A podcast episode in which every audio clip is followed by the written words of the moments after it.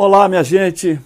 Estamos de volta e vamos continuar conversando por aqui no nosso podcast, Instagram, YouTube, fanpage.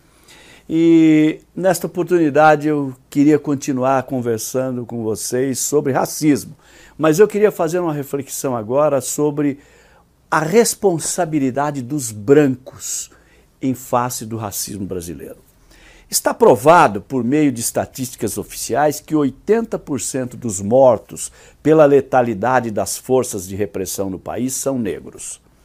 Entre os policiais que morrem em serviço ou no horário de folga, 67% são negros também.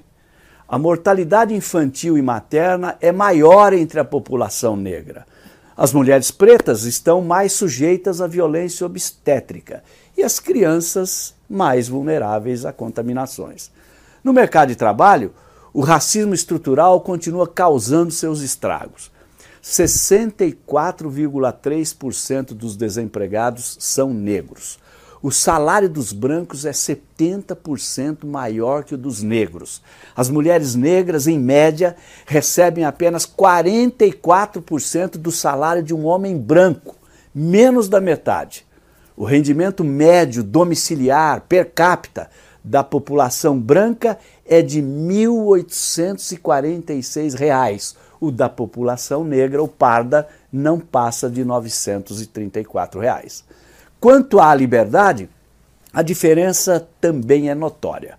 Em 2019, dos 657.800 presos que informaram cor e raça, 438 e 700 mil eram negros, ou seja, 66,7% da população carcerária. E pior, essa desproporção está crescendo no sistema prisional, inclusive entre as mulheres negras, que começaram a ser cada vez mais encarceradas. Em suma, no que diz respeito às dimensões fundamentais da existência humana, vida, trabalho e liberdade, sem contar as necessidades também fundamentais de educação, cultura e lazer, há muita discrepância entre a condição dos negros e a dos brancos no Brasil. É uma desigualdade que mata e oprime, não apenas exclui. Mas essa desigualdade ocasionada pelo racismo brasileiro não é um problema só dos pretos, como à primeira vista poderia parecer. Os brancos têm muito ou tudo a ver com isso. E a responsabilidade da população branca pode ser resumida em duas questões apenas: uma questão moral e uma questão política. Primeiro, a questão política.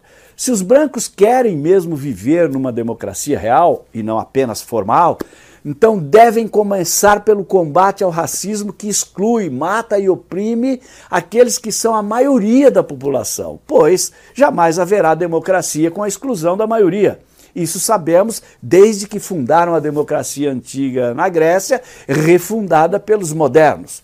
Agora, a questão moral. Até quando os brancos aceitarão, calados e indiferentes, serem os beneficiários diretos de um sistema injusto que lhes garante maiores e melhores oportunidades, desde o berço até o túmulo, em detrimento da população negra.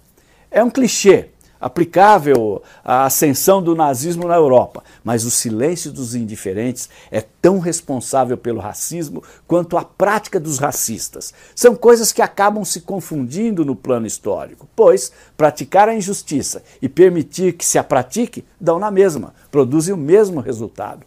Creio que não haverá meio termo para a população branca do Brasil. Ou lutamos todos, pretos e brancos, por uma democracia de verdade, substancial e por uma sociedade efetivamente justa, ou afundamos todos, pretos e brancos, no racismo e na injustiça. Me parece simples assim. Vamos voltar a conversar brevemente. Espero encontrá-los. Muito obrigado.